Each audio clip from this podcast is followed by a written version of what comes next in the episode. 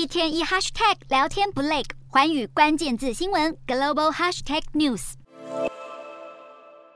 阻断俄罗斯总统普丁的战争金流，G7 七大工业国集团早在六月就宣布要禁止进口黄金生产大国俄国的黄金。欧盟和瑞士也在七月跟进，但俄国黄金可没被完全打入冷宫，因为邻国中国不止大买俄罗斯石油。根据中国海关数据，中国在七月进口价值高达一点零八八亿美元，大约是台币三十三亿的俄国黄金，比六月大增百分之七百五十，比去年同期更暴增百分之四千八百。市场专家他还透露，俄国给出折扣，以七折价卖给中国，而且其他的亚洲和中东国家也是俄国黄金的买家之一。至于国际油价，在二十九号持续回涨，布兰特原油再次涨回每桶破一百美元。油价在先前出现下滑，因为市场忧心中国的需求减缓以及全球经济可能陷入衰退。但分析师认为，目前需求还是很强劲。布兰特原油十月期货价大涨百分之四点一，报每桶一百零五点零九美元，而西德州原油十月期货价上涨百分之四点二，报每桶九十七点零一美元。原因是，如果原油价格持续下跌，产油大国沙乌地阿拉伯可能会要求石油输出国家组织和结盟国 OPEC Plus 减产。再加上北非国家利比亚政局动荡，投资人忧心，如果利比亚生产中断，将会加剧全球的能源危机。OPEC Plus 将会在九月五号召开会议，商讨生产事宜。